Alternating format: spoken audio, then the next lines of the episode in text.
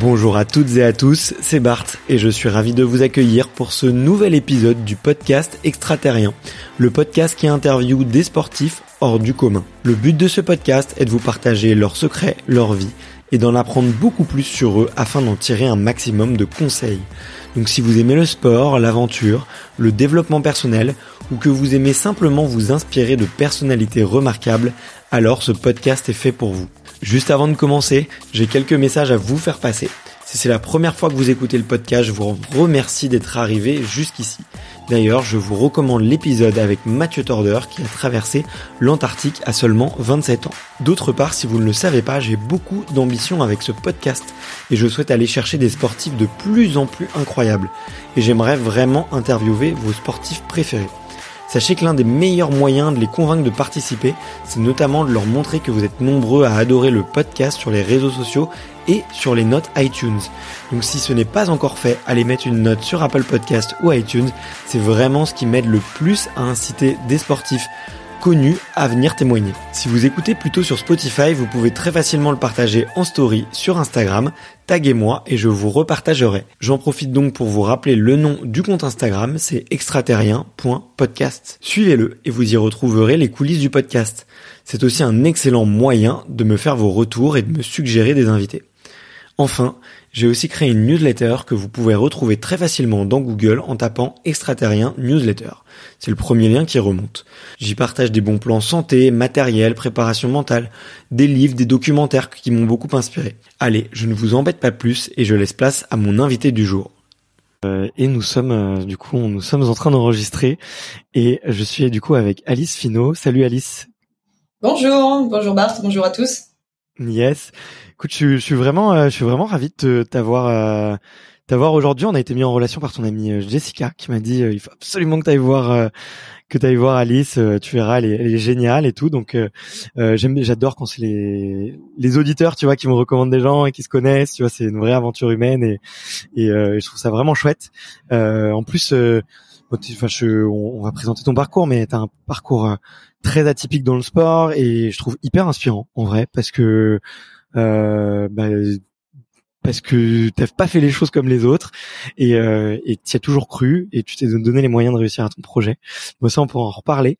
Euh, donc voilà, je suis je suis là je crois que t'es en, es en Espagne, c'est ça à Vigo toujours? Oui, c'est correct. Moi je vis à Vigo depuis cinq ans. Donc euh, je suis à mon domicile là. Ok, donc tu parles super bien espagnol et tu vis la Dolce Vita euh, à l'espagnol, quoi. Ouais, ouais, ouais, c'est ça. J'ai appris ici sur place. bah le, tu peut-être juste avant de commencer, je fais une petite remarque parce que je suis allé en Espagne euh, une petite partie de l'été, mais euh, je trouve quand t'es sportif, le ce qui est un peu dur, c'est la, la, la nourriture, je trouve, dans les restos et quand t'as envie de sortir, je trouve que tout est très gras, euh, c'est très euh, beaucoup de friture, de fromage, euh, de charcuterie et, et je trouvais c'est difficile de en sortant d'avoir une de la, de la bouffe saine quoi. C'est ouais. Non, je, je suis pas étonné. Je suis pas étonné de, de ta remarque. Hein. Je sais pas où t'es allé. C'est vrai que chaque région a un peu euh, ses, ses, cultures et sa gastronomie, mais euh, mais c'est mieux de manger chez soi euh, et de se faire plaisir de temps en temps en sortant. Euh, mais en tant qu'athlète, c'est quand même mieux de d'avoir un, un, rythme sain et euh, de pouvoir cuisiner ses propres plats parce que c'est vrai qu'il n'y a pas beaucoup de fibres et de, de légumes dans les restaurants. Tu retrouves beaucoup de protéines quand même et de fritures. Ouais, ah ouais, je suis, je suis assez d'accord. Bon, après cette toute petite digression euh, culinaire, euh, j'aime bien faire une petite digression pour commencer, ça détend l'atmosphère. Euh, comme je te le disais en, un peu en préparation, euh, je commence toujours avec euh, la question traditionnelle du podcast, qui est de savoir quel est ton premier souvenir de sport? Ouais, ouais j'y ai pensé récemment. c'est pas ma première expérience sportive, mais c'est mon mon premier souvenir qui m'a quand même marqué, en fait, euh, j'ai fait du poney euh, dès mes 3 ans, 4 ans. Et puis, euh, je suis passée à la compétition euh, avant, avant mes 10 ans. Donc, à 8 ans, je, je, préparais une de mes premières ou deuxième compétitions. Et c'est vrai que c'était un moment très stressant pour moi. Et je ne sais pas pour quelle raison, parce que l'enjeu n'était pas le même que celui que je prépare maintenant sur mes compétitions. malgré, et, malgré ça, même maintenant, je suis moins stressée que ce que je ne l'étais à, à mes 8 ans. Et donc, je, je, me souviens être dans mon lit toute la soirée et, et pleurer. Et pleurer. Et ma maman, donc, qui vient, euh, qui vient me consoler et qui me dit, mais pourquoi tu pleures? Et je dis, mais, parce qu'il y a la compétition demain. Et elle me dit, mais si tu fais ça, c'est parce que ça te fait plaisir. Si, si ça te rend triste, on arrête tout. Et, et, en fait, ça, ça fait un déclic dans ma tête. À partir, à, partir de 8 ans, je savais pourquoi je faisais du sport. C'est parce que j'aimais ça. Quand elle m'a dit ça, il y avait, c'était même pas une option, le fait d'arrêter. Moi, je voulais continuer, mais je voulais prendre du plaisir. Et donc, le lendemain, j'y suis allée euh, avec le sourire. J'ai passé un bon moment. Puis j'ai continué. Et puis, euh, ma première compétition, c'était à 8 ans. Maintenant, j'ai 30 ans et j'espère en faire encore pendant très longtemps. Ouais, bah écoute, c'est c'est ce que je te souhaite, c'est ce que je te souhaite. Mais bah écoute, merci de t'être livré sur cette euh, sur cette anecdote parce que c'est euh, euh, déjà je la trouve touchante et euh, et qu'est-ce que tu tu sais pourquoi la petite Alice elle, pleurait? C'était quoi? C'était le c'était l'enjeu, c'était la peur de décevoir, c'était euh, j'en sais rien. Le stress. J'en sais rien. C'est peut-être que il y allait avoir un public qui allait me regarder, j'allais devoir faire de mon mieux ce jour-là. Euh, J'en sais rien. J'en sais rien ce qui s'est passé dans, dans ma tête à ce moment-là. Mais c'est vrai que cette, cette simple phrase de ma maman, en fait, elle a, elle a effectué un, un changement dans ma tête euh, pour, pour toute ma vie, en fait. Ok. toute ma vie. Et ta maman, elle est compétitrice bah, Ma maman, elle a fait du cheval très longtemps. Donc, euh, dès que j'ai, dès que je suis née, en fait, je la voyais partir et monter à cheval. Et j'ai toujours eu envie de la rejoindre. Donc, euh, bah, dès que dès que j'ai pu, dès que j'ai atteint ma maturité et que physiquement je pouvais être mise sur un poney, euh, voilà. Dès, mes 3-4 ans, j'ai été mise sur un sur un cheval. Et, euh, et elle, elle avait fait plusieurs euh, concours de dressage, de saut d'obstacle. Mais elle n'a pas l'esprit aussi compétiteur que moi, je pense. Ok, ok, ok. Mais je suis toujours curieux de savoir d'où ça vient un petit peu l'esprit de compétition ou euh, où tu as l'envie de effectivement de de, de surpasser tu vois euh, je, pense qu'il y a toujours un petit truc dans l'enfance c'est c'est c'est obligé mais euh, je pense que les parents ils sont pour beaucoup mais des fois des fois non tu vois comme euh, comme euh, comme toi. Je, je suis un mix des deux ça fait un cocktail assez explosif. Tu m'expliques? C'est-à-dire entre sérénité et et, euh, très très enfin très forte envie de enfin très gros esprit de, de, compétition. Ouais je pense que j'ai le, le, mental de mon papa. Donc euh, l'envie de bien faire l'envie de toujours me surpasser. Euh, j'aime la compétition. Mon, mon, papa travaille dans le sport automobile. Okay. donc il, il, il, est dans le sport. Il a un esprit, un, un esprit compétiteur et de et de gagne. Et, euh, et, ma maman est une personne très très sportive, très dynamique, et donc euh, j'ai cette euh, j'ai ce tonus qui vient de ma maman et ce mental et cette sérénité euh, qui vient de, de, mon père. Ok, ok, ok. Bon bah écoute, je souhaite très bel hommage en tout cas à tes parents. Et est-ce que tu vois, moi je me, je me, pose la question, tu vois, quand je vois un peu ton parcours, tu vois, notamment à partir du moment où tu as repris l'athlétisme et notamment quand je regarde un peu tes interviews j'ai l'impression que tu vois, tu as énormément d'ambition, euh, que tu as vraiment, euh, enfin, tu, tu te mets pas de barrière, tu te mets pas de limites.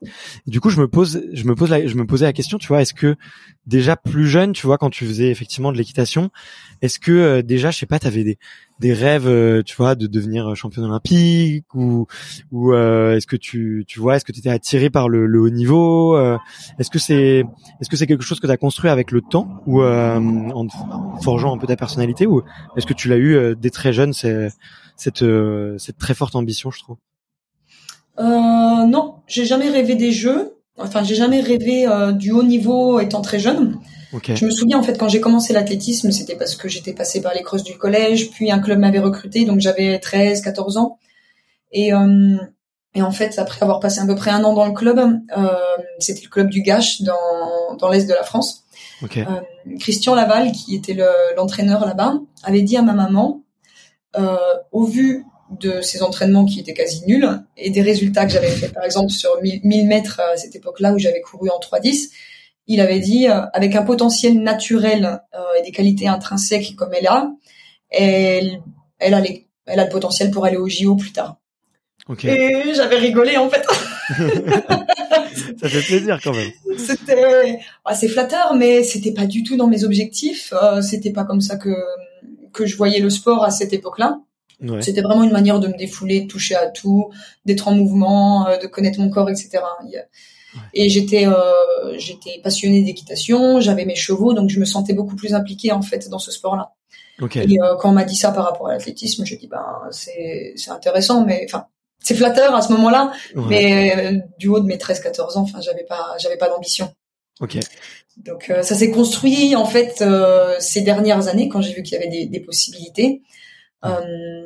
c'est là où je me suis dit je, je, vais je vais tout tenter pour faire les jeux parce qu'il y avait des, des capacités. Ok.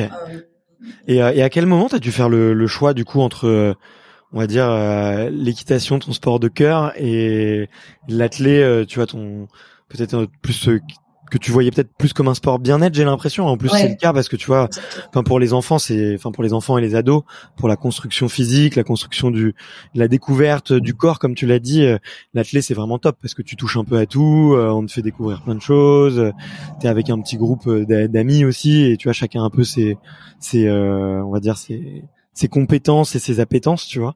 Mmh. mais du coup, ouais, comment est-ce que comment est-ce que tu as été amené à faire ce, ce choix? Est-ce que ça n'a pas été un choix, je sais pas, douloureux euh, ou compliqué à faire?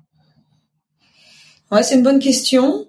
Euh, donc, les choses se sont faites euh, en, 2000, en 2016 quand j'ai eu mon diplôme et que je suis venue vivre ici en, en Espagne. Euh, donc, je, je reprenais l'athlète à peu près à, à cette époque-là. Et euh, j'avais jamais arrêté le cheval? Ah, Non, non, non, j'avais arrêté de, de, mes 18 ans à 25 ans, en fait, pendant mes études. Euh, Le cheval ne pouvait pas être avec moi, donc il était avec ma famille. Et donc, au moment où j'ai commencé ma, ma vie perso, donc euh, je l'ai emmené avec moi en Espagne. Et euh, donc, je faisais les deux en même temps. Donc, je montais à cheval et, et je courais tous les jours. Et le week-end, je faisais concours épique et aussi compétition sur route ou sur piste, en fonction de ce qu'il y avait. Donc euh, j'ai j'ai joué sur les deux tableaux euh, 2016, 2017, 2018. Fin d'année 2018, bah, en, rentrant pour Noël euh, en France pour voir ma famille, en fait j'ai ramené le cheval avec moi.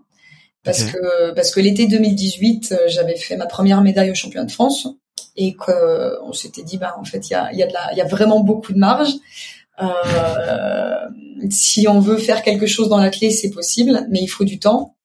Et, euh, et, il va falloir que je me centre euh, réellement sur un sport et, et que j'apprenne à, me reposer. Et donc à ce moment-là, j'ai ramené la jument chez mes parents euh, en, en, en, décidant de faire une pause. Euh, parce que parce que c'était parce que j'ai l'âge de, de, me révéler dans l'athlétisme et je pouvais pas attendre non plus. Ouais. Donc c'est vrai que ça n'a pas été un choix forcément facile à ce moment-là, mais mais si je voulais tout jouer, euh, c'était c'était à cette époque et euh, je pouvais pas attendre non plus euh, beaucoup pour l'athlétisme. Ok ouais. Donc ouais, t'avais peut-être déjà cette intuition que tu pouvais vraiment faire quelque chose de très fort en athlétisme. C'était parce que c'est ouais, c'est pas facile, tu vois. Tu tu peux très bien te dire tu vois, je pense que 99% des gens auraient peut-être euh, gardé les deux sports et tu vois, et auraient fait deux sports un peu passion ou ou euh, deux sports, on va dire plus plus avec plus avec une envie de loisir. Euh, tu vois, ce qui est surprenant, tu vois, je trouve dans, dans ton choix, c'est que il y a eu euh, y avait une intention un peu de, de performance derrière, tu vois, et mm. alors que c'est pas forcément facile d'y croire parce que t'as, à quel âge t'as as 24 ans à ce moment-là, quelque chose comme ça? Et euh, au moment où je fais cette, je prends cette décision, j'ai 27 ans. Ah ouais, 27, ans. bah, pas, pardon, excuse-moi, je crois que c'était en fin d'école, ouais. Mais euh, ok, ok, ok. Mais euh, mais ouais, c'est intéressant. Et tu, tu, les, les intuitions, enfin l'intuition que tu avais, euh, que tu pouvais performer en athlétisme, c'était quoi? C'était les résultats, c'était euh, tes sensations, c'était en, en, analysant peut-être les résultats des autres? comment est-ce que tu, comment est-ce que tu t'es forgé ta décision? Ben, c'était en voyant la, la marge d'optimisation que j'avais en fait. Euh, je m'entraînais correctement, mais j'étais pas même 100%. On va dire que par rapport à ce que je fais maintenant, j'étais peut-être à 60%. Hmm. Euh, et puis j'avais pas encore optimisé tout ce qui est euh, bah, l'entraînement invisible. Donc euh, repos, massage, nutrition, préparation mentale, tout ça, je, c'est des choses auxquelles j'avais pas encore touché. Hmm. Et donc je savais que j'avais de la marge là-dessus. Euh, et effectivement, c'est des intuitions. Et puis à un moment donné, il faut, faut faire des choix forts. Puis il faut les assumer derrière. Donc, euh, je pense que quand tu fais des choix comme ça, euh, bah tu, tu sais pourquoi tu les fais. Et après, tu, tu te donnes une raison de l'avoir fait. Tu vois, tu, tu, te mets un peu la pression à toi-même et tu te dis bon, je l'ai fait. Maintenant, c'est pas le moment d'abandonner. Euh, j'ai des choses à, à accomplir. Ah ok. Ok, ok. Euh, mais c'est, bah c'est, c'est intéressant. Je suis, je suis, je suis curieux. Enfin, ce qui est marrant en plus dans ta réponse là, c'est, j'entends tu parles d'optimisation de marge, de, euh, de rationalité, tu vois et tout. Je reconnais bien l'ingénieur. Et d'ailleurs, c'est marrant parce que t'avais, je, j'ai réalisé ce matin que tu avais fait euh, la même, la même école que mon petit frère. Moi aussi, j'ai fait une école d'ingé et mon frère aussi a fait l'EPF. Donc, euh, excellent. Ouais, je lui enverrai le. Il vient de terminer, lui. ça fait un an qu'il est diplômé, je crois. Ok. donc il est rentré quand je suis partie parce que moi j'étais promo 2015. Ouais, ouais, exactement, exactement. Et euh, et euh, non, il s'y plaît bien et tout, et c'est marrant parce que il fait penser un peu à toi quand quand tu parles, quoi. je te parle, je te parle d'intuition, je te parle d'intuition et tu m'as répondu en optimisation. Donc euh, donc euh, donc, donc non, c'est, je reconnais bien, je reconnais bien le le vocabulaire, donc ça me fait marrer. le, cartésien, ouais. exactement, exactement. Et euh, et t'as as un objectif euh, tout de suite à ce moment-là, tu vois, euh, j'ai l'impression que tu fais un peu all-in, tu vois, ou que tu vraiment que tu vas à fond. Mm. Est-ce que euh, c'est quoi ton état d'esprit à ce moment-là? Est-ce que tu te dis je vais le plus loin possible et advienne que pourra et puis peut-être qu'à un moment ta progression elle stoppe et tu peux puis voilà, c'est OK? Est-ce que tu te dis tout de suite euh, ouais, ça pourrait être vraiment cool de je sais pas de d'aller faire des, des compétitions internationales? Euh, c'est c'est ouais peut-être comment comment quel est ton état d'esprit un petit peu à ce moment-là? Euh, mon objectif le plus proche, enfin le plus accessible à ce moment-là, c'est rentrer en équipe de France. Ok. Euh, ok, ouais, quand même. Donc, euh, je, je, faisais, voilà, mon objectif c'était de faire, enfin, je venais de faire mon premier podium en équipe de France, au championnat de France, ouais. et, et je me disais, bah, la prochaine étape ce sera faire équipe de France. Donc on est en 2018, j'ai quand même dû attendre 2021. Hein Ouais, non, 2020, je m'étais qualifiée, sauf qu'il y a eu le Covid, et donc euh, et donc on nous a annulé les, championnats du monde. Mais voilà, il y a des choix qui sont faits, hmm. et euh, et il y a quand même un temps de latence euh, avant que tout se mette en marche. Hein. Donc j'ai fait des choix en 2018, il y a eu des résultats en 2021. Après, là, j'ai, je me suis mise la barre haute parce que pour ma première participation en équipe de France, je fais une médaille. Euh... Donc, c'est vrai qu'à chaque fois que j'atteins un objectif, j'ai l'habitude de m'en fixer un, un peu plus haut. Euh, Là, je vais pas m'en tenir euh, à, reparti à reparticiper euh, à un championnat seulement en portant le maillot de la France.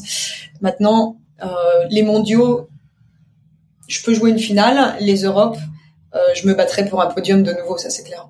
Ok, bon bah cool. Bah écoute, euh, c'est je touche du bois pour toi et je suis sûr que que tu y arriveras. Euh, et, Merci. Petite, euh, d'ailleurs petite question sur sur l'équipe de France. Euh, je me demande, est-ce que ça fait sens pour euh, une athlète qui est expatriée? Euh, je veux dire, euh, alors je sais pas bien comment fonctionne l'équipe de France d'athlétisme, hein, tu vois. Est-ce que c'est juste un maillot Est-ce que c'est juste voilà une sélection Ou est-ce que euh, je sais pas, il y a peut-être plus des choses qui sont mises à disposition Moi, j'habite juste à côté de l'INSEP, tu vois, donc je, je connais un peu le, les, les, rouages de, on va dire de de la haute performance et de l'accompagnement à la haute performance, on va dire dans, dans ce cadre-là. mais est-ce que est-ce que ça ça fait sens, tu vois, aujourd'hui en termes d'accompagnement ou d'accompagnement à la performance. Euh, Est-ce qu'aujourd'hui, j'imagine que ça t'apporte des choses, mais je me demande justement du fait que tu sois, euh, que tu que tu vives à l'étranger, euh, qu'est-ce que tu arrives à en, tirer?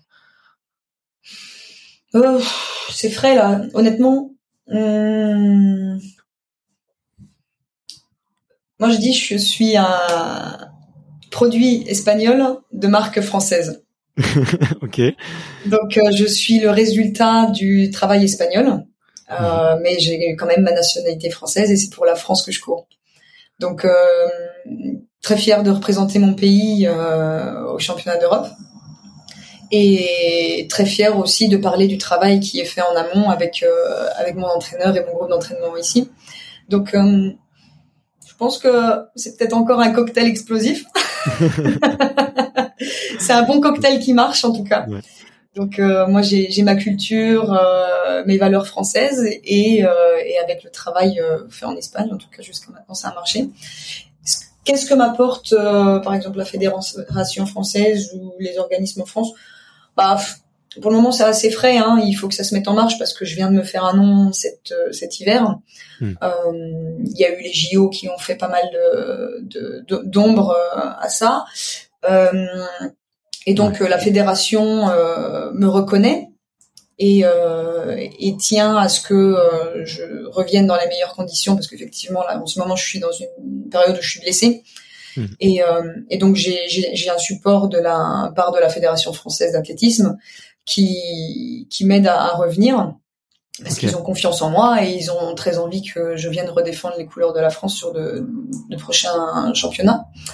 Euh, après, c'est vrai que euh, je représente pas une ville spécialement parce que ben je suis pas, j'ai fait mes études à Paris, je viens de l'est de la France, je représente le club de Bordeaux euh, que j'affectionne vraiment particulièrement. Je connais pas en détail les athlètes euh, du stade, mais je connais très bien euh, la présidente, le directeur technique, et c'est des gens vraiment qui ont qui ont le cœur sur la main et qui font tout ce qu'ils peuvent pour pour m'aider dans mon projet. Donc c'est vrai que j'ai j'ai un peu de dépendance en France, comme j'en ai en Espagne, et et pour moi ça fonctionne très bien avec toutes ces personnes là. Ouais. Donc c'est pas non plus une limite, hein, le fait d'être à l'étranger. Euh, il faut il faut juste savoir travailler euh, avec tout le monde et que tout le monde y trouve son compte aussi. Ouais. Non, non, ben c'est, bien sûr. Et, euh, et tu vois, c'est quelque chose que je trouve euh, hyper admirable dans ton parcours, c'est euh, la façon avec laquelle tu t'es construite seule, tu vois. et, et comme je te disais, tu vois, je, je, suis souvent à l'INSEP et tu croises les athlètes et, et, et ça leur enlève en aucun cas du mérite, bien au contraire, mais de, tu vois il y a un parcours un peu classique, tu vois, tu rentres à 18 ans, t'es es dans dans le t'es dans le complexe, t'es avec les champions, tu grandis, on te fait passer, voilà, on te fait grandir un peu euh, petit à petit et euh, c'est déjà un parcours dur parce que t'es séparé de tes parents, t'es séparé de tes proches, t'es en il y a c'est sport sport sport tout le temps et, mm-hmm. tu vois je, moi je pense que je l'aurais pas j'aurais pas vécu mais tu vois j'ai j'ai tout autant d'admiration pour toi qui a dû tout mettre en place pour y arriver et du coup je suis curieux aussi de savoir tu vois euh, Comment est-ce que tu t'es entouré peut-être avec le temps parce que j'imagine que tu dois aller chercher des compétences de plus en plus pointues et de plus en plus de enfin de de maison enfin d'excellente qualité quoi. Mm-hmm. Euh, qu'est-ce que ouais comment tu t'es entouré comment est-ce que tu t'es organisé? Peut-être que tu en comparaison peut-être avec des, des, athlètes un peu plus euh, on va dire un peu moins indépendants que toi. Ouais. Je pense que bah, la manière dont j'ai construit ce projet, ça fait partie de moi. Euh, c'est comme ça que je fonctionne, euh, que j'ai fonctionné toute ma vie, euh, dans mes études, dans, dans mes activités, etc. Donc c'est vraiment à mon image. Euh, et c'est vrai qu'au début, j'ai commencé avec ben, les, fondamentaux, c'est-à-dire bah, juste l'entraînement. Euh, quand j'ai vu que autour de l'entraînement, eh ben, j'avais des petits défauts à corriger, bah, je suis allée voir un préparateur physique. Euh, quand j'ai vu que je m'entraînais tellement que j'étais en train de maigrir et que j'étais, je devenais trop faible, eh ben, je suis allée voir un nutritionniste pour qu'il m'apprenne à, m'alimenter correctement parce que j'étais en train, pas parce que j'étais en surpoids ou parce que je savais pas m'alimenter, mais parce que je me rendais pas compte qu'en fait, je, cramais plus de calories que ce que je, je m'alimentais. Euh, donc petit à petit, à chaque fois que j'ai rencontré en fait des difficultés, et ben j'ai dû aller toquer à, à des portes euh, pour euh, frapper à des portes pour, pour me faire aider et, m'optimiser en fait. Quand j'ai commencé à me blesser, et ben je suis allée voir un, un physio, physiothérapeute ici, ça s'appelle le kiné en fait, c'est le physiothérapeute. Euh, qui au début je le voyais de temps en temps si j'avais un petit bobo, maintenant je le vois toutes les semaines. Hmm. Euh, j'ai cherché des physios qui avaient des techniques différentes que, euh, que d'autres, donc euh, qui utilisaient de l'instrumentation, de l'onde de choc, euh, de la fonction sèche, de l'épi. Maintenant, avec la blessure que j'ai aujourd'hui, j'avais besoin de quelqu'un qui, qui, puisse passer des échos, par exemple. donc à chaque fois, je vais voir des gens un peu plus pointus en fait dans leur démarche. Plus je deviens pointu, plus je deviens exigeante, plus j'ai besoin de, bah, de gens excellents dans leur domaine. Ouais. Euh, et j'ai aussi besoin qu'ils soient capables de travailler ensemble. C'est-à-dire que euh, je peux pas faire des traitements et qu'après mon préparateur physique il me demande des trucs euh, complètement déconnants. Ouais. Euh, là, mon entraîneur, par exemple, c'est peut-être la personne avec qui je parle le moins maintenant. Ok. Parce que, bah parce que ça sort de son domaine. Hmm. La blessure, ça sort de son domaine et il a plus, il a plus trop sa place. à un moment donné, je me suis aussi orientée vers une préparatrice mentale parce que je me sentais optimisée sur tous les domaines. Et puis je me suis dit, bah, physiquement je suis bien, mais euh, est-ce que la tête elle est, est-ce que la tête elle est là? Est-ce que, euh, est-ce que je suis complètement concentrée? Est-ce que mes objectifs sont clairs, etc. Donc euh, à ce moment-là, j'ai travaillé avec elle. C'est maintenant peut-être deux ans, deux ans et demi qu'on s'est contacté la première fois. mais après, j'ai travaillé. je pense qu'on a peut-être fait six séances ensemble en deux ans et demi. Hein. C'est pas grand-chose. Ouais, mais elle te donne des exercices ou elle te permet d'avancer seule aussi. Ouais, ouais. Et puis je pense que quand on en est à ce niveau-là, en fait, c'est des choses qu'on a en nous. Euh, une âme de champion, une âme de guerrier. Enfin, on sait ce qu'on a à faire. Mais de temps en temps, on a besoin d'une petite piqûre de rappel, de quelqu'un euh, qui nous permette aussi de nous remettre dans notre bulle, euh, d'oublier un peu tout ce qui parasite autour et euh, d'être concentré sur la compétition. Et donc, euh, moi, la préparatrice mentale, elle m'aide dans ce genre de moment à me recentrer, à réévaluer les priorités, les objectifs. Et euh, et donc euh, voilà, je me suis entourée, je me suis entourée de différentes personnes, que ce soit en France ou en Espagne. Euh, il y a le manager aussi qui a joué qui joue aussi un grand rôle dans dans ma, mon projet. Et donc c'est la personne qui va me permettre de me trouver des courses de haut niveau dans lesquelles je puisse rentrer pour pour être tirée vers le haut. Voilà. Et donc moi je suis je suis une athlète qui a besoin en fait d'être stimulée, d'avoir un gros enjeu. Et donc, euh, plus je vais courir avec des filles euh, plus fortes que moi, plus je vais être stimulée. Et donc, euh, et donc ça, j'ai vraiment besoin d'avoir une personne qui qui ait une bonne stratégie par rapport à la saison et qui soit capable de me faire entrer dans les bonnes courses afin d'aller chercher bah, des, des, minima qualificatives ou des records. Ok, ouais. Bah écoute, c'est écoute, c'est la première fois que j'entends. Alors, je sais que tu vois, il y, y a, certains sportifs effectivement ou en tout cas dans certains sports, le, avoir un manager ou un agent qui s'occupe justement du booking sportif, c'est assez fréquent, tu vois, donc par exemple dans dans les sports de combat, par exemple. Mais en athlétisme, c'est la première fois que j'en entends parler, donc je suis euh, je suis euh, je suis hyper surpris et merci de, tu m'apprends quelque chose là complètement donc euh, et euh, peut-être tu peux tu peux détailler un petit peu comment comment comment est-ce que quelle est la stratégie du coup à avoir c'est essayer de faire des courses sur lesquels tu peux gagner et prendre le plein de confiance avant des courses qui vont être plus dures. Euh, comment c'est quoi Enfin, quelles sont les grandes lignes du coup euh, un peu de, de, de, son travail ou les grandes lignes de la stratégie que vous mettez en place? Euh, bah, En fonction de l'objectif de la saison. Ouais. Chercher les courses qui vont permettre de faire monter la forme en fait. C'est-à-dire que la première course va pas être le meilleur résultat en général. On vient se tester, euh, ça permet de refaire un peu de jus.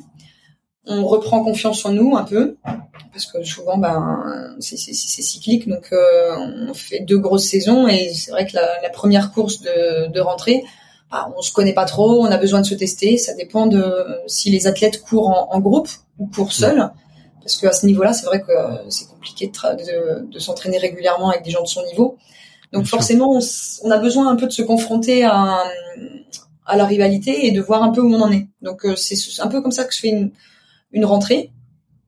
Et puis après, une fois que tu sais vraiment euh, ce que tu vaux, euh, tu, tu fais des priorités par rapport aux courses ou sur les starting, sur les start lists. Euh, bah, tu vas avoir des, des filles qui courent dans, dans tes, les temps de, que, tu ambitionnes, quoi. Ok.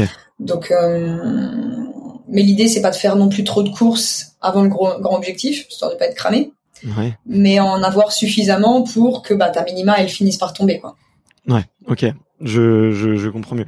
Et finalement, c'est peut-être euh, cette personne-là qui va être amenée à travailler le plus avec les autres corps de compétences. Tu vois, j'imagine si tu te blesses, bah faut réorganiser la saison. Si il y a un gros objectif, il va peut-être demander, je sais pas, euh, au préparateur physique, tu vois, à quel moment on peut envoyer un peu plus ou un peu moins. Euh, peut-être qu'ils le font avec les autres, effectivement, mais pas avec moi. Euh, je sais que mon, je sais que mon manager, quand on, quand on rentre en saison euh, de compétition, euh, je lui dis, euh, ça y est, ton pire cauchemar est de retour. parce que tous les jours, on est au téléphone et il est au courant de tout ce qui se passe et de à peu près à peu près tous les jours ou tout trois quatre fois par semaine quoi. Et donc il est au courant de mon état de forme, il est au courant des objectifs, il est au courant de, de tous les détails. Après, quand les saisons sont terminées, on n'a plus rien à se dire. Mais c'est vrai que euh, il y a un ou deux mois dans l'année euh, où on est vraiment, euh, où c'est moi qui suis au centre en fait, qui orchestre tout et qui en fonction de ce qui se passe à droite à gauche, donc dans tous mes corps de métier, euh, je le mets au courant. Quoi. Ok, d'accord. Ouais. C'est la personne que tu dirais avec euh, laquelle tu es, la, la plus en contact du coup? Euh, Ben deux mois par euh, deux mois par an, oui. Ok, ok, ok. Je, je comprends mieux. Ok, je comprends mieux. mais, euh, ok, ok. Ben, euh, ben écoute, chouette. Merci de d'avoir partagé ça. C'est euh, c'est vraiment un, un, petit détail assez précis. Et je pense que tu vois le le on va dire c'est le grand public ne le connaît pas toujours et euh, et, et c'est bien d'avoir ça. Et, mm-hmm. et je trouve, enfin, tu vois, plus plus tu me parles, plus j'ai l'impression qu'en fait, t'as un avantage quand même sur beaucoup c'est que tu peux composer toi-même ta dream team. Et ah que euh, du coup bah tu peux euh, si euh, on va être un peu sévère mais tu vois si on a un qui qui est pas à la hauteur de de des résultats que t'attends ou ou avec qui le feeling passe pas ou parce que euh, tu es un petit peu étonné par la méthode ou par la, la tactique que cette personne elle veut appliquer avec toi tu peux tout de suite changer et pivoter enfin tu vois pivoter ah, et recomposer ton équipe quoi. Si si je suis pas satisfaite des services ou que euh, j'estime qu'une personne bon ça m'est jamais arrivé mais si si j'avais une personne toxique dans mon entourage elle serait déjà plus là. Je m'en serais éloigné quoi. Donc ça c'est j'ai pas à subir hein, euh, des, des, personnes avec qui j'ai pas de feeling effectivement. Ok, ouais, ouais, ouais. Bah, après, j'imagine que tu dois un peu tester au début, tu vois. Tu restes un petit peu sur, euh, tu vois. Enfin, moi, ah je le vois, tu vois. Euh, moi, j'ai monté quelques entreprises et, et tu vois, tes partenaires clés, euh, comme ton comptable, ton avocat, ton fiscaliste ou ou autre, tu vois. Au début, tu tu te testes un peu, tu vois. Tu tu regardes quand même si la si la relation avance bien, quoi. ouais, bien sûr. Je pense c'est une histoire de feeling. Hein. un, un petit sixième sens, tu vois. Tu dois avoir ça aussi. Hein. Ok, euh, ça marche, ça marche. Et euh, et euh, bah écoute, ouais, merci pour euh, pour avoir partagé un petit peu euh, là ces, ces différentes compétences et, et, le groupe un petit peu qui t'entoure. J'imagine que c'est c'est hyper précieux. Et le oh oui. ouais bah ouais. Et bah, de toute façon, on peut on, tout seul, on peut pas. Je pense que c'est impossible de tu vois de de triompher tout seul. Tu vois, si on s'entoure pas et si on si on n'a pas euh, justement si on compose pas cette équipe euh, de de gens compétents autour de soi quoi. Non, t'as raison. Et euh, ouais, je, je, me je voulais vraiment te poser un peu une petite question sur sur sur ta course parce que c'est donc du coup cette fameuse course où tu vas chercher euh, une médaille d'argent où c'est euh, le dernier euh, enfin les derniers les derniers mètres sont cruciaux et tu, tu te jettes quasiment sur la ligne et vous êtes vous tenez tous les trois dans, dans un mouchoir de poche. Tu t'as même dit que que tu te sentais capable de gagner que t'as peut-être juste pas eu un bon réflexe de de t'écarter un peu ou de d'ouvrir. Mais bon déjà c'était quand même une une sacrée perf. Mais le, je voulais savoir un peu comment tu t'étais préparé mentalement euh, pour cette course. Euh, ce que je, peut-être que, peut-être que je me trompe, tu vois, mais euh, j'avais pas l'impression. Enfin, je, je pense que tu connaissais tes temps et que tu savais le faire, mais le, euh, avais peut-être moins de repères internationaux que que que d'autres. Euh, et pourtant, tu te dis dans une interview, ouais, euh, le matin, le matin, je pensais podium, podium, podium. Euh, et ouais, du coup, je me, je me demandais un peu, ouais, comment comment est-ce que tu prépares une course comme ça? Est-ce que est-ce que t'as le flow? Est-ce que tu, tu sens qu'il se passe un truc particulier? Euh, euh, Tu sens que c'est ton heure? Comment est-ce que tu as appréhendé un peu cette course? Mmh. C'est marrant parce que quand tu as dit que j'avais peut-être moins d'expérience internationale que les autres, etc ça m'a fait penser euh, à cette expression qui, qui dit euh, elle savait pas que c'était impossible, alors elle l'a fait. fait. Ouais. J'adore cette expression. Euh, moi, j'ai pas eu d'appréhension, j'avais pas de comparaison. Euh, enfin, j'étais là, j'avais j'avais tout à gagner en fait ce jour-là. Et, euh, et en plus, tu vois, j'ai couru mais tellement mal la veille lors de la semi-finale, mais personne n'aurait mis une pièce sur moi, tu vois, après une course pareille. Okay. Et en fait, euh, et en fait, quand tu fais des choses mal, euh, et ben tu peux en tirer que du bon, tu vois. Et donc euh, j'ai vu ma course, je me suis revue, hein, je l'ai parce que t'apprends, t'apprends les visionnants, donc je l'ai regardé deux, trois, quatre fois, j'en sais rien. Et, et, puis je voyais toutes les erreurs que je faisais et je me disais mais demain je cours pas comme ça, demain je cours pas comme ça. Ok. Donc, ça c'était mon premier support et le deuxième, ah j'en ai eu plusieurs des supports. Deuxième support c'était de regarder le, le ranking de l'année, tu vois. Et je voyais que j'étais troisième. J'avais le troisième meilleur temps euh, sur 12 filles en finale. Euh, bah là, tu crois, hein. tu Hmm. t'essayes pas de te- t'inventer des excuses. et puis, euh, et puis après, mon troisième support, ça a été une, une espagnole euh, que je connais qui a couru le 1500 mètres, donc les semi-finales du 1500. Ouais. Euh, une petite jeune, hein, elle a, elle doit avoir 20, 20 ans. Je lui avais déjà servi de lièvre sur des courses en Espagne. Et, euh, et donc je la, je la vois courir sa semi-finale. Pour moi, c'est une gamine, enfin, elle a 20 ans. Et je l'ai vue, mais courir avec une attitude tellement offensive et elle savait ce qu'elle voulait et il y en a une qui l'a passée, elle repassait devant et, et en fait je me suis dit mais c'est comme ça qu'il faut courir.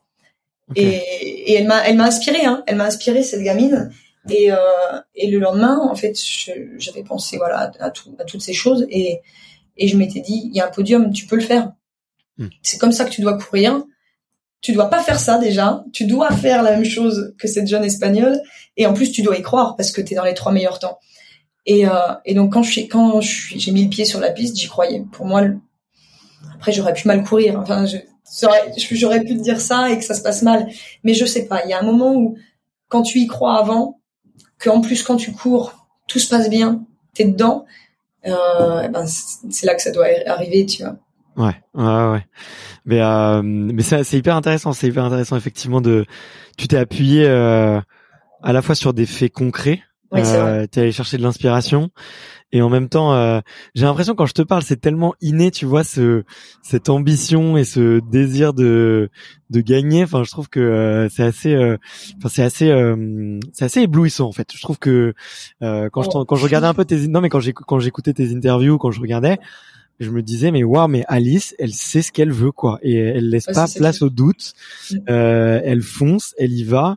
Et et t'as un peu ouais un mental tout à l'heure tu te disais euh, de de guerrière euh, mais alors tu vois je, toute propension parlait mais tu vois mais ça se sent un peu tu vois que que tu l'incarnes bien quoi. Donc euh, donc euh, je serais je serais curieux de savoir tes petits tips quand même de préparation mentale parce que si tu l'as pas vu euh, si tu l'as vu que six fois ta ta préparatrice je, je pense qu'elle doit quand même euh, enfin je pense que ouais, vous avez quand même bien bossé ensemble quoi mais euh, c'est assez inné et je trouve que Ouais, c'est in- c'est inné et puis ouais, c'est des elle elle m'apprend des petites techniques euh, qu'on connaît pas, mais Ouais. juste pour brancher son cerveau dans dans, dans le bon sens. Euh, quand on a des moments de doute ou des moments de stress, etc. En fait, elle, elle me elle me donne des, ce genre de clés parce que ben même quand même quand t'es branché euh, en mode guerrière, euh, t'as toujours des moments de doute. Donc euh, c'est vraiment bien d'avoir ce genre de petits tips euh, à portée de main.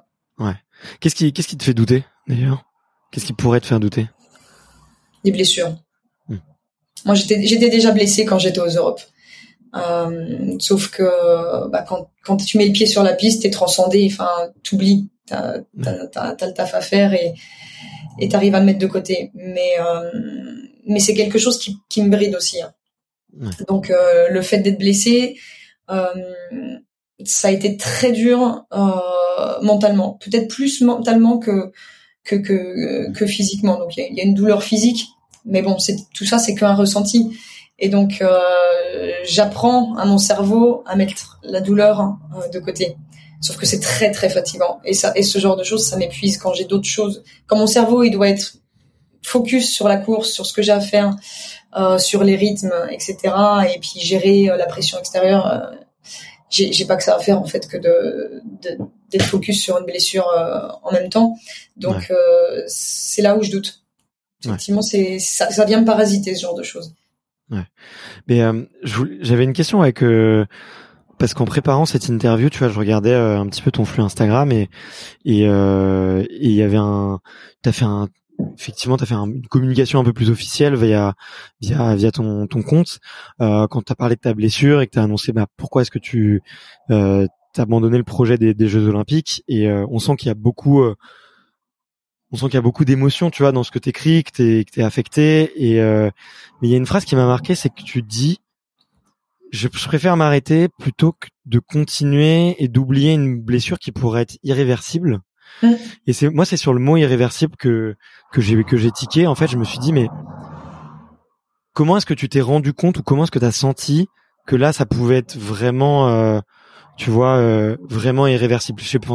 Est-ce que c'est c'est peut-être ton médecin qui te l'a dit ou ou euh, mais enfin je trouve faut avoir euh, faut vachement bien connaître son corps tu vois pour euh, euh, se dire là là je peux vraiment si je continue je vais vraiment vraiment me faire mal et, et en trop tu vois il y a beaucoup de, mm. beaucoup de gens et beaucoup d'athlètes tu vois qui oublient qu'on passe ce recul et j'ai trouvé ça hyper à la fois sage tu vois et en même temps très mature de, de, connaître son corps à ce moment-là parce que bah tu tu vois beaucoup beaucoup d'athlètes ce serait il serait allé sans réfléchir en se disant mm. bah mm, c'est la chance de ma vie je vais jusqu'au bout quoi et et qui aurait peut-être effectivement eu euh, cette blessure là donc moi je voulais savoir comment est-ce que tu as eu cette intuition euh, je vais même rebondir à une question au début de l'interview où tu me demandais si euh, si j'avais déjà rêvé du du haut niveau des Jeux Olympiques très jeune etc donc faut comprendre aussi que c'est quelque chose qui s'est construit euh, étape après étape pour ma part Ouais. J'ai pas eu un objectif et, et sous l'objectif, j'ai pas construit pour y arriver. En fait, je me suis construit et à chaque fois que j'atteignais une étape, je voyais un objectif différent. Euh, et donc, je pense que je l'ai abordé d'une manière vraiment différente euh, de tous les, pas tous, hein, chacun a son histoire, mais de généralement en fait euh, le haut niveau, les gens ils ont, ils, aspirent au haut niveau, hmm. ils ont envie d'y aller et après ils vont mettre tout en place pour y aller. Et puis euh, c'est souvent comme ça que je construis des projets. Vraiment le mien, c'est parce que euh, bah, à chaque fois, je me fixe un petit objectif accessible, je l'accomplis, je m'en refixe un autre. Et en fait, euh, en fait, c'est vachement plaisant parce que t'as des petits bonheurs à chaque fois, tu vois. Ton bonheur, il est pas les JO. Une fois que je serai au JO, je serai heureux. Bah non, en fait, à chaque fois que j'ai un de mes petits objectifs atteints, je suis heureuse et puis j'en mets un autre. Donc, pour moi, les JO en soi, c'était pas une finalité, tu vois. Euh, les JO, j'ai commencé à y penser l'été dernier, quand sur 3000 steeples, euh, j'avais fait ma première médaille d'or au championnat de France, que je voyais que j'avais encore de la marge parce que ben mon temps sur 3000 steeples, il reflète pas mes entraînements vu que j'ai pas eu les courses avec des lièvres et de niveau international comme je t'expliquais. Donc je sais très bien que j'avais les minima dans les jambes et puis vu ce que j'ai fait cet hiver, euh, je sais très bien que j'avais une finale dans les jambes. Donc à partir de là, j'ai tout mis en place Sauf que ben ma blessure, elle a fait qu'à un moment donné, je me suis retrouvée euh, face au mur. Et euh, ce qui allait se passer, c'est que vu le type de blessure que j'avais, si je voulais aller au jeu, euh, j'allais devoir faire une infiltration de corticoïdes. Mmh. Ce qui est autorisé sur sur le papier. Hein. Il n'y a pas de problème par rapport aux, normes antidopage par rapport à ça. Mais c'est c'est c'est pas irréversible. Mais c'est c'est un one shot. Mmh. Euh, L'infiltration, je l'avais fait juste avant les Europes. Pour moi, j'allais aux Europes et après, je me laissais reposer. Et sauf que bah, le repos que je me suis octroyé, en fait, n'a pas été suffisant. J'ai fait des sports croisés jusqu'à fin mai, début juin. Et puis, au moment où j'aurais dû faire le transfert sur la piste, en fait, j'avais encore mal. Et, euh, et donc, euh, ce qui voulait dire que j'aurais dû faire une, infiltration et encore avoir une charge de travail à faire par-dessus, plus les JO qui étaient dans deux mois en fait, euh, j'aurais pu tirer sur quelque chose, ne pas sentir la douleur, mais vraiment euh, peut-être euh, abîmer mon pied pour toujours. Donc c'était c'était prendre un risque qui au final ne correspond pas à la manière dont je vois mon sport, qui est pour moi ben jusqu'à maintenant une partie de plaisir. Hein. J'ai pas de contrat, j'ai aucun compromis par rapport à, ma pratique, et donc mettre mon corps en péril juste pour une participation à des JO qui allait se dérouler dans des conditions, euh, bah, les conditions du Covid, donc sans, sans ma famille, sans mon entraîneur, sans mes proches, euh, le fait de pas pouvoir participer, enfin vivre l'ambiance JO, euh, devoir rentrer rapidement chez soi après la course. Peut-être que j'aurais fait une semi-finale, mais dans l'état dans lequel j'étais, je ne serais pas qualifiée à la finale, alors que c'est ce à quoi j'aspirais avant. En fait, le choix a été très vite fait. Il y avait une petite balance face de moi. J'ai mis le pour et le contre. Euh, bah, en fait, moi, mon objectif, c'est de courir le plus, longtemps, le plus longtemps possible parce que bah, mon petit bonheur à moi, c'est d'aller faire mon entraînement tous les jours. Donc, euh, si euh, à 40 ans, je peux encore être en train de courir, bah, moi, j'ai tout gagné là. Ouais. Ok. Bah écoute, c'est c'est tout ce que je te souhaite et euh, et je sais que t'es en plus euh, t'aimes bien toucher à à, d'autres distances aussi donc euh, donc euh, bien sûr enfin plus longtemps je te souhaite en tout cas de courir euh, bien plus qu'à 40 ans d'ailleurs. On, enfin, franchement attends j'ai vu là sur l'UTMB euh, le week-end dernier il y a eu ouais des t'as, plein de soixantenaires quoi qui le font c'est assez c'est assez impressionnant donc ouais, c'est classe. Il faut souhaiter de, de courir le plus longtemps possible. Ça t'as bien raison. Euh, mais euh, écoute, euh, merci de tu vois, t'être livré, parce que hum, j'imagine que ça a dû être douloureux, tu vois, pas facile, et euh, et, et en même temps, euh, t'as l'air de, tu vois, d'être concentré, toujours très concentré et très focus sur ce que tu veux. Donc, moi, je suis sûr que tu que que tu vas y arriver et effectivement que tu courras le plus longtemps possible. c'est gentil, j'aime bien ces pensées pleines, pleines d'optimisme. Eh ben, écoute, je le pense sincèrement et je pense que tu le mérites. Et, euh, et encore une fois, comme je te le disais tout à l'heure, euh, effectivement, tu as cette euh, âme de dé déterminer et, et euh, d'envie de te dépasser et ça se ressent. Donc, euh, donc, genre, enfin, ça fait aucun doute, quoi. Ça fait aucun doute. Merci. Et le, je, je, je, change un tout petit peu de sujet, mais je voulais. C'était aussi une question que je me posais un petit peu. C'était vis-à-vis -vis de la de découvrir un, plus ou moins la célébrité, tu vois. Parce que du coup, tu es euh, t'es vice-championne d'Europe euh, euh, à 30 ans et euh, et euh, peut-être que bah tu vois là où peut-être certains ont été surpris. D'ailleurs, on pourra on pourra peut-être le dire plus tard, mais il y a eu des gens qui ont, douté de toi et je trouve ça même assez presque insultant, tu vois. Moi, je l'aurais en tout cas très mal vécu. Et moi, je voulais savoir, j'ai j'ai vu que tu vois suite à ta hum, suite euh, suite effectivement à, cette médaille, euh, j'ai vu qu'il y avait eu une télé espagnole, je crois, qui était venue à la sortie de ton boulot, enfin ou des trucs un peu euh, comme ça, plein d'interviews. comment est-ce que tu, tu enfin, comment tu vis, tu vois, en tout cas ce début de, j'aime pas le mot célébrité, mais tu vois, d'un seul coup ça porte l'attention. Peut-être, je sais pas si ça t'était déjà arrivé avant, mais en tout cas t'as dû avoir une une décharge euh, d'un coup d'un seul qui devait être euh, assez importante quoi. donc je me posais la question comment est-ce que tu l'as géré? Comment est-ce que tu l'as vécu? Est-ce que tu as un peu plus de recul maintenant Ouais. Euh, c'est vrai que j'avais pas envie de me faire polluer par euh, par tout ça et enfin polluer c'est un bien grand mot. Euh, en fait, je me suis je me suis donné une semaine après la médaille pour répondre aux interviews, etc. Et donc je sais que pendant une semaine j'étais j'étais dédié à ça. Non-stop. voilà. Bah, ouais, c'était. J'ai eu pas mal d'interviews, euh, effectivement, dans les presses papiers, etc. Et puis, euh, et puis après, en fait, je, je, me suis, je me suis juste reconcentrée sur euh, sur moi, sur ma vie, sur mes entraînements. Et puis, euh, le fait d'être en Espagne, je suis, euh, je suis dans ma bulle quand même. Hmm. Donc, donc. non, j'ai pas de, j'ai pas de pensée ni positive ni négative forcément, ça fait vraiment toujours plaisir euh, d'avoir, bah, de voir qu'en fait, il y a des gens qui suivent l'athlétisme. Et euh, ça me fait penser au fait que je suis vraiment déçue, je vais le dire honnêtement comme ça, qu'en France, euh, on n'ait pas plus de visibilité. Parce que en Espagne, ma course, elle est passée en clair.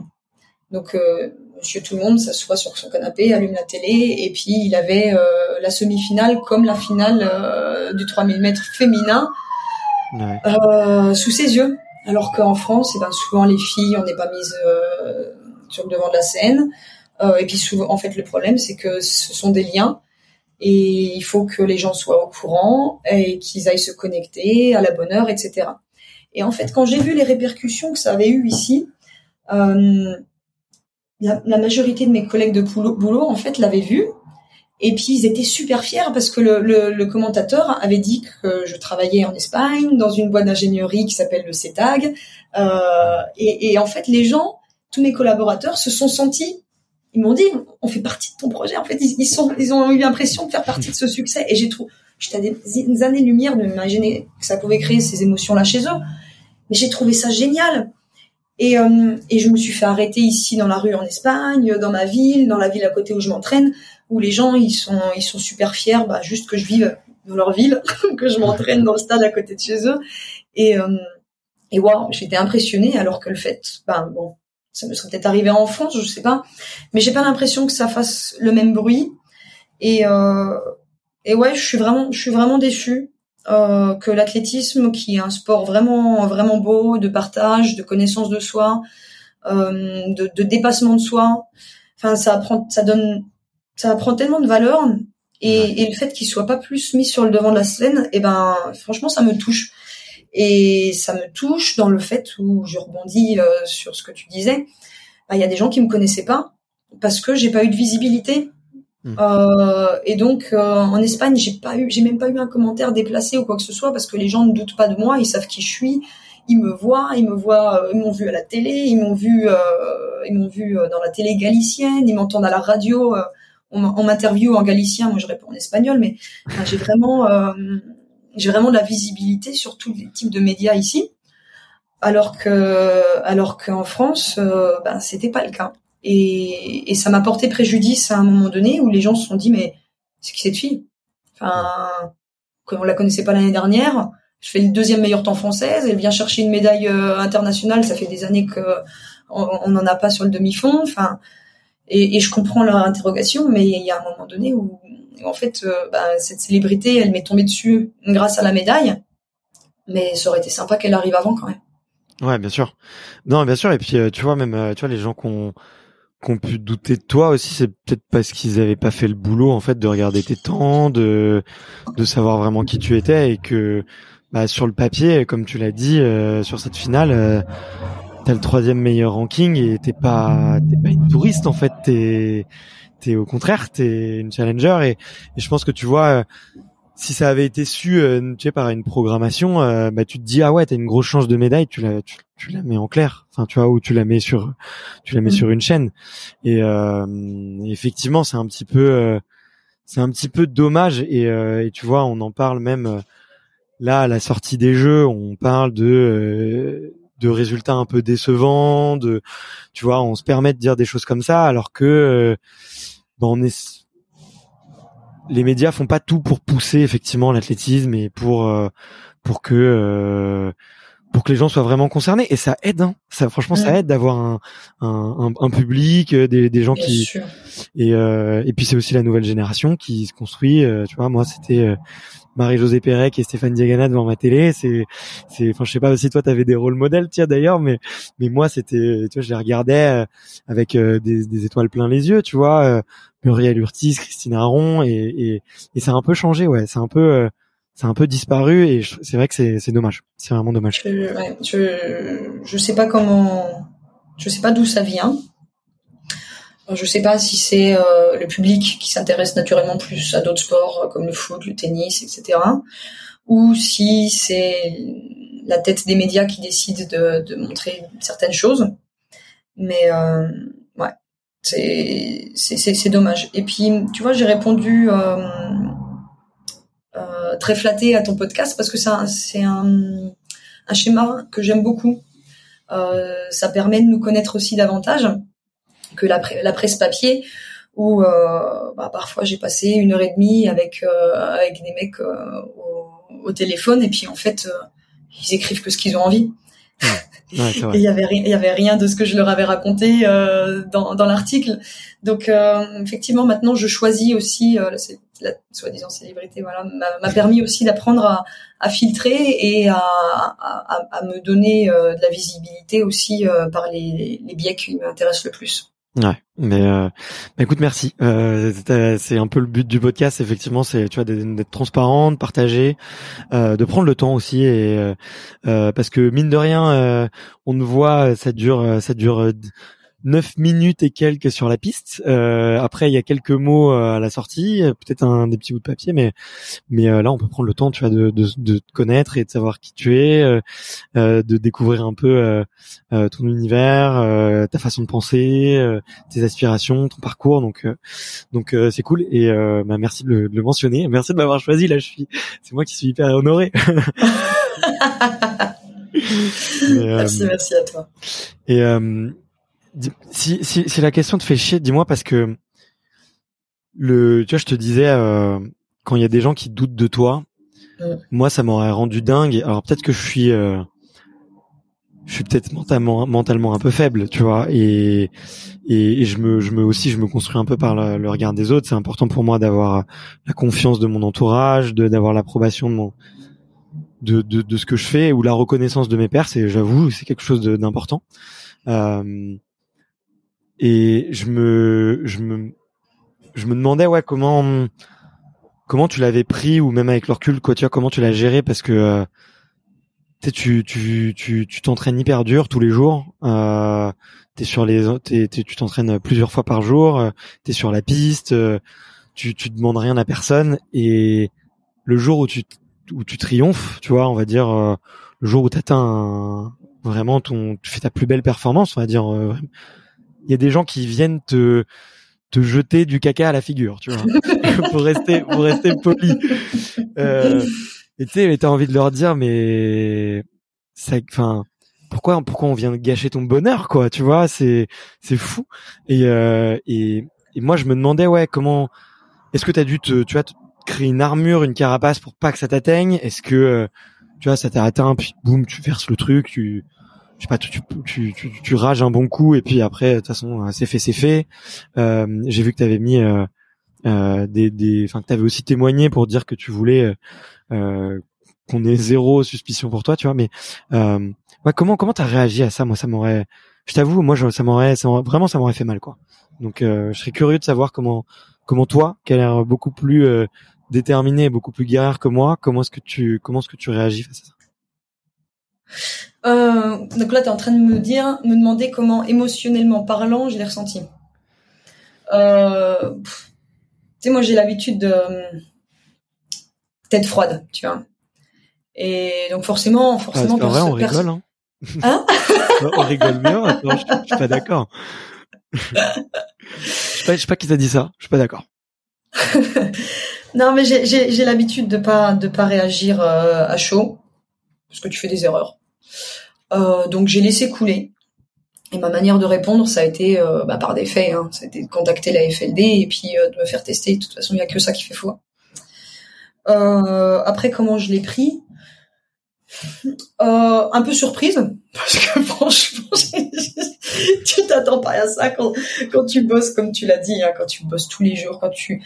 C'est pas des sacrifices, hein. pour certaines personnes, ça peut pas sembler être des sacrifices, mais quand tu es autant impliqué dans un projet, euh, que tu te donnes autant de mal pour faire les choses bien, que tu que même euh, enfin que tu montes la meilleure équipe qui soit enfin et que tu arrives euh, et que tu accomplis enfin ce que tu ce que tu mérites en fait quand tu du caca bah ouais c'est assez choquant donc je m'y attendais pas et puis euh, bah j'ai eu ma petite analyse hein, finalement t'as un ou deux réseaux sociaux euh, qui sont toujours les mêmes au final, euh, qui, qui, qui, lancent leurs critiques et puis moi.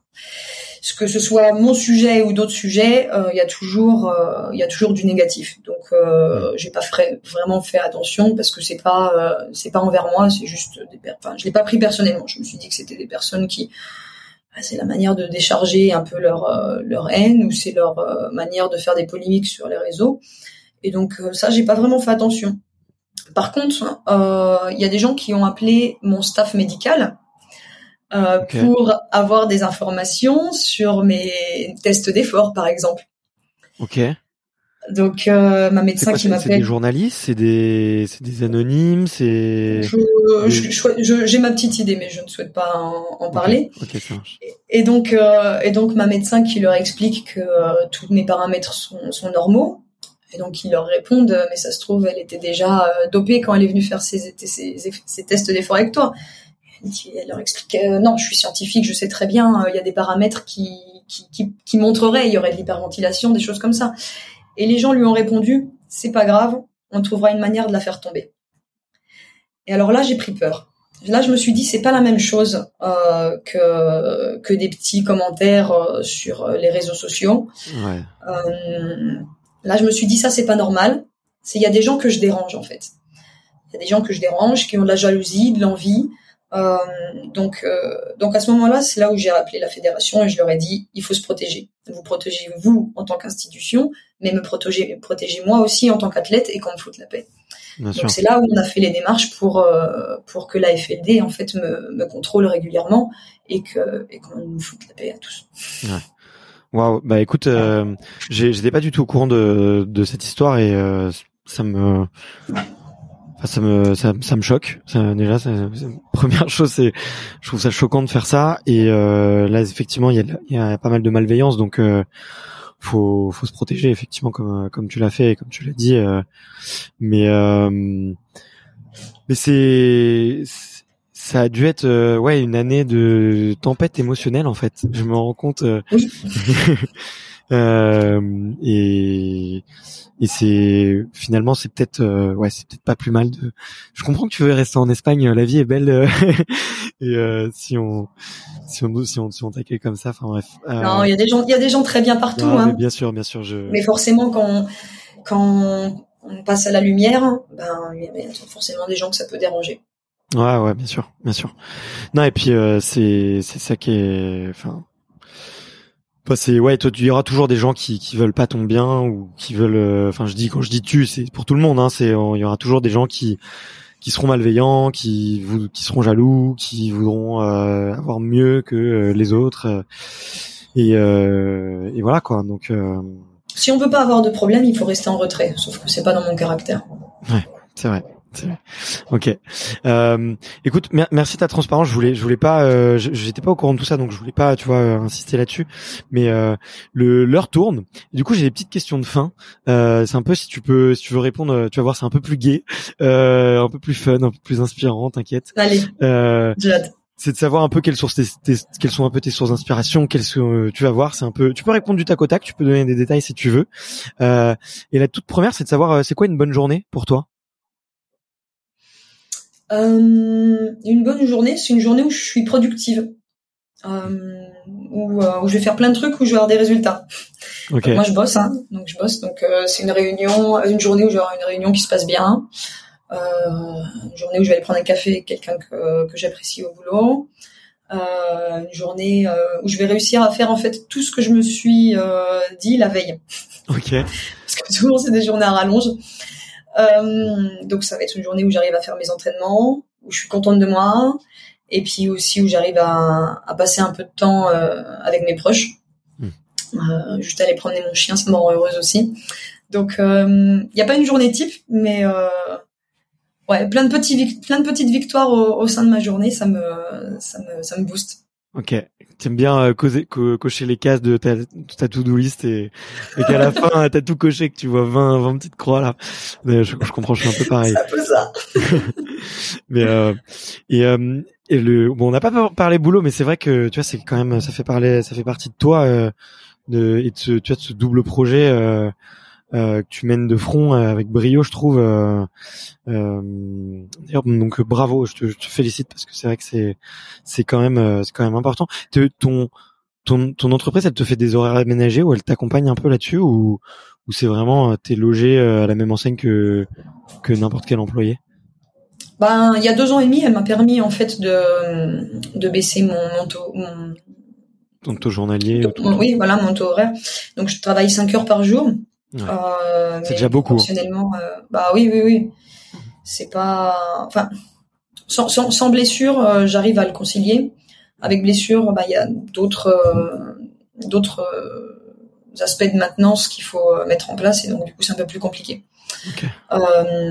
et puis mon entreprise me laisse du coup quatre semaines par an pour, pour participer à des stages ou à des compétitions. Okay. Mais euh, finalement, quand on arrive à niveau international, c'est compliqué. Okay. Quatre semaines, on, on les fait bien rapidement. bien sûr, bien sûr, bien sûr. Euh, Est-ce que tu as un porte-bonheur ou un petit gris-gris euh, pour faire baisser la pression? Non, rien du tout. Non? Pas non. du tout superstitieuse? Non. Qu'est-ce et euh, alors je, je, est-ce que tu écoutes une playlist ou une musique pas particulière avant euh, je sais pas avant une compète avant de de d'aller gratter la piste? Euh, non. Non non et c'est marrant parce que dans ma playlist quand je reviens sur certaines musiques eh ben elle me rappelle certaines compétitions. Okay. donc c'est pour te dire que en fait euh, sais, c'est comme les odeurs, tu vois. Tu vas sentir une odeur, ça va te rappeler euh, le plat de mamie ou euh, ton copain de maternelle. Ouais. Et, et en fait, moi, j'ai des musiques qui me rappellent certaines compétitions. Donc, c'est pour te dire que j'en ai pas une spécifique que je que j'écoute à chaque fois, mais c'est vraiment par période, quoi. Ok. Et on peut retrouver quoi comme euh, style de musique du coup? Il y en a peut-être une ou deux là qui te viennent en tête, qui t'évoquent des bons souvenirs? Ouf, de tout, de tout, sauf de la des classiques français. Ok, ok, ça marche. Euh, est-ce que euh, plus petite ou plus jeune, ou même peut-être encore maintenant, est-ce que t'as as une idole sportive ou un sportif ou une sportive que tu que tu admires un peu plus que les autres? Non. Hmm. Cette petite espagnole qui t'a fait gagner. La gamine espagnole, comme tu l'as appelée, c'est pas moi, hein, c'est tes mots. Euh, c'est euh, euh, hormis elle, personne du coup? Euh, non, non, non, je ne pense pas. Je, je m'inspire plutôt de mes proches que euh, que des personnes lointaines. Ok, ça marche. Euh, comment est-ce que tu libères la pression quand quand tu sens que le stress est en train de monter? Comment est-ce que tu comment est-ce que tu évacues bah, Je cours vite. Bien joué, très bonne réponse. Très très, très, très bonne réponse. où est-ce que tu te vois dans 10 ans? Euh, 10 ans, bah, j'aurais 40 ans, c'est ce que je te disais, toujours en train de courir avec des baskets et, euh, et un chien. Tu, tu dois te faire d'autres distances, euh, je sais pas, est-ce que t'es euh, est-ce que tu vois le, le, marathon ça te tente? Est-ce que tu vois encore ouais, marathon, plus long? oui, bien sûr. Ouais. Ah, oui. J'ai vu que tu avais euh, commencé par un semi, je crois d'ailleurs, pour toute première course. oui. Oui. Ok. Euh, et donc, euh, Los Angeles 2028, mais je pense déjà au marathon, donc dans, dans 10 ans, j'en serai à peu près là. Ça marche. Euh, ça roule. Euh, Est-ce qu'il y a un échec dont tu es très fier Parce que il t'a appris des choses, parce que t'a fait grandir? Hmm. Pas un en particulier, hein, mais c'est vrai qu'à chaque fois que ça se passe pas forcément comme on veut, bah, c'est l'occasion de découvrir quelque chose de nouveau. Euh, de, se découvrir dans un nouvel environnement ou dans des nouvelles conditions. Donc, euh, il n'y en a pas un en particulier, hein, mais il y a eu des moments où ben j'allais pas dans dans le planning que je m'étais fixé. Et puis en fait, il y en a un nouveau qui se dessine. Et puis euh, l'objectif, c'est de, donner le meilleur de soi avec ce qu'on a tous les jours. Donc euh, et puis être flexible. Donc quand ça se passe pas comme on a prévu, euh, être capable de, donner le meilleur dans, un nouveau sur un nouveau chemin. Ok, ça roule. Est-ce que il y a un livre ou un film que tu recommandes à tout le monde parce que tu l'as adoré ou parce que t'as appris des, choses particulières sur toi? Japlou, tu connais? Pas du tout. Dis pitch, je, je t'écoute. Euh, Japlou, c'est l'histoire du cheval de. Euh... Oh mince. Ah, champion olympique à Séoul en 1978. Euh... Oh, je retrouve plus le nom. Je pourrais pas retrouver. Ah, attends, je vais le chercher en même temps. Le premier Mais c'est horrible parce que j'étais fan, j'étais fan de ce cheval et de, de, de, cet homme. Donc il y a même un, un, film, donc voilà, le film sur Japlou avec. Euh... Oh. Là j'ai un Charlie Marc que non, Marc non. non. Donc c'est un Français, hein. Ouais. Et donc euh, et donc c'est l'histoire de son cheval. Moi j'étais absolument fan de son cheval quand j'étais jeune. Je voulais appeler euh, ma jument comme ça. Ok. Sauf qu'elle est née l'année des B et pas l'année des J, donc j'ai pas pu l'appeler Japlou. Pierre Durand. Pierre Durand. Pierre Durand. Oh là là. Et donc Pierre Durand en plus m'a m'a m'a contacté après ma médaille euh, au championnat d'Europe. Ok. Et, euh, et donc euh, m'a dit qu'il venait de connaître mon profil et que en plus vu que j'étais cavalière et tout, euh, ça l'avait ça l'avait touché. Donc j'étais j'étais tellement flattée de recevoir un message de Pierre Durand qui qui était le cavalier de bah voilà mon idole c'était peut-être Japlou en fait quand j'étais jeune. Okay. Quand j'étais jeune j'aurais voulu devenir cavalière professionnelle comme Pierre Durand et avoir un cheval qui s'appelle Japlou. Ok. Et t'as lu, lu le livre du coup? J'ai vu le film, j'ai pas lu le livre. Je sais pas s'il a écrit un livre. Bah, moi j'ai retrouvé le j'ai retrouvé le un livre. Donc euh, tu vois, D'accord. ça a dû être un livre et peut-être retranscrit au cinéma. Mais écoute, je, je regarderai. Je regarderai. Merci pour euh, ce petit partage. Je connaissais pas du tout. Donc euh, j'adore les recommandations des. Non, c'est génial. En plus, en plus on le voit au JO, au championnat du monde, par équipe avec l'équipe de France. Enfin, c'est c'est un beau film de sport français. Ok. Ok, ok, top. Euh, L'avant-dernière question, c'est euh, c'est si tu pouvais, euh, est-ce que ton toi-même de 20 ans, il aurait eu besoin d'un conseil? euh, Et si oui, lequel Qu'est-ce que tu lui dirais en fait? Qu'est-ce que tu qu'est-ce dirais à ton toi-même de, de 20 ans? Si tu pouvais lui dire quelque chose? Mmh. Bah, rien du tout en fait. Continue. Euh, continue de croire en tes rêves. Donne, tout ce que tu veux, euh, donne, tout ce que tu as pour aller là où, tu as décidé d'aller toi. Hmm. Et, et en fait, euh, toute ma vie, j'ai fait un peu ce que je voulais. Quand j'ai fait des choix, je me suis doit- donné les moyens euh, d'y arriver. Et, euh, et que ce soit bon, dans mes études, dans l'équitation, dans l'athlétisme, je pense que ben je me suis j'ai pas j'ai pas eu de pudeur à rêver et je me suis donné les moyens euh, de, de, de rêver grand de faire des, des choses qui me plaisaient donc euh, je pense qu'à 20 ans je l'avais déjà euh, je pense que c'est quelque chose un peu d'inné hein, qu'on a Mm. Et que je l'avais déjà bien bien compris et que et que voilà pendant mes études en tout cas je me suis donné les moyens de les terminer c'est pas toujours été facile hein. Et, euh, et puis bon, après j'ai continué avec l'équitation, l'athlétisme, et puis j'espère que je vais pas perdre euh, cette soif de de de, bah, de rêver et puis de d'accomplir euh, d'accomplir mes objectifs. Ouais, mais je suis sûr, je suis sûr que que tu vas garder cette petite flamme, c'est sûr. Et euh, trop cool. Et euh, écoute, la, der- la dernière question, c'est un, c'est un, c'est comme un passage de flambeau, mais c'est plutôt un passage de micro. Et euh, c'est de te demander quel est le prochain ou la prochaine athlète de haut niveau que tu me recommandes d'aller interviewer avec la petite contrainte que, euh, que si c'est en français, ça m'arrange. Ouais. espagnol, je vais un peu galérer. Et en, et en Mmh. galicien, j'en parle même pas. Johan Bonato. Johan Est-ce que tu Bonato connais? Pas du tout. Dis-moi, dis-moi qui c'est. C'est un coureur de rallye. Il fait du rallye automobile. Il a été plusieurs fois champion de France. Et, euh, et je le connais personnellement. C'est aussi un skieur. Il est prof de ski euh, l'hiver, je crois. Et puis euh, donc il se prépare et il fait de, il fait du rallye automobile. Euh, et donc je pense que je pense que c'est quelqu'un qui a, qui a des belles choses à raconter. C'est un, un père de famille avec un, un, un jeune aussi euh, qui fera sûrement du sport, vu, vu la mentalité du papa. Ok.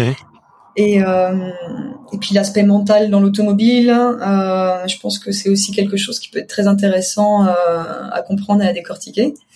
Donc, euh, donc ouais, un peu, un peu différent, Ouais. mais euh, je pense que c'est un, un beau sportif euh, à interroger. Eh ben écoute, top. Merci beaucoup pour la recommandation. Je, je connaissais pas Johan. Et, euh, et c'est vrai que figure-toi que j'ai fait, je crois, aucun sport automobile jusqu'à présent. J'ai un peu honte après euh, 112 interviews. Mais ouais, euh, bah, c'est l'occasion d'innover, c'est génial. bah, j'ai- ouais, exactement, exactement. Donc euh, vraiment top. Euh, bah écoute, je me, je me permettrai de lui, de lui envoyer un petit message ce week-end euh, en te faisant un petit clin d'œil, si tu le veux bien. Mais euh, écoute, merci, merci beaucoup, euh, merci beaucoup Alice pour euh, pour ce pour ce moment. Écoute, euh, moi je suis content, j'ai réussi à te faire j'ai réussi à te faire rire. Alors pour quelqu'un qui est, qui est, qui se dit froide, euh, j'ai réussi mon pari à moi. j'ai réussi à ma- mon pari. J'espère que que toi aussi t'as passé un bon moment. Mais euh, merci aussi de ta transparence et ta sincérité parce que euh, c'est pas toujours facile de se livrer. Certains n'y arrivent pas et et tu t'es prêté au jeu et merci beaucoup en tout cas. Donc euh, euh, et en plus c'était hyper riche en conseils. Donc je pense que qu'on que, tout le monde pourra pourra tu vois servir un petit peu de de tes petits outils et ta mentalité, ton état d'esprit pour euh, pour progresser. Donc euh, Ah, super, c'est gentil. C'est gentil tout ce que tu me dis. Merci à toi. Et ben c'est sincère, voilà. Je le dis pas à tout le monde. hein. Vous pouvez écouter toutes mes interviews jusqu'à la fin, ça ne se termine pas toujours comme ça. voilà. Merci. Bah, écoute, merci, merci beaucoup. Je te, je t'embête pas plus. Je sais que tu dois aller euh, t'entraîner. Et euh, et puis, euh, bah écoute, euh, euh, allez, mange, mange une tapas quand même pour moi. ok, avec plaisir. Et de même. Allez, salut, à bientôt. Ciao.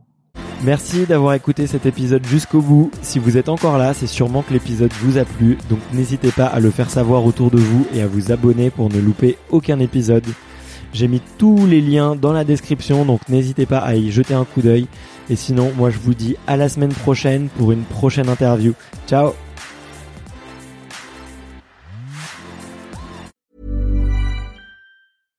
when it comes to your finances, you think you've done it all. You've saved, you've researched, and you've invested all that you can. Now it's time to take those investments to the next level by using the brand behind every great investor, Yahoo Finance. As America's number one finance destination, Yahoo Finance has everything you need whether you're a seasoned trader or just dipping your toes into the market.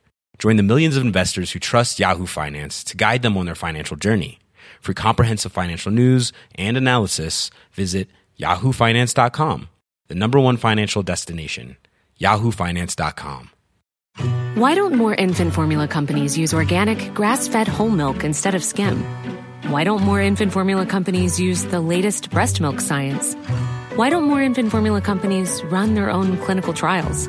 Why don't more infant formula companies use more of the proteins found in breast milk? Why don't more infant formula companies have their own factories instead of outsourcing their manufacturing? We wondered the same thing. So we made ByHeart, a better formula for formula. Learn more at byheart.com.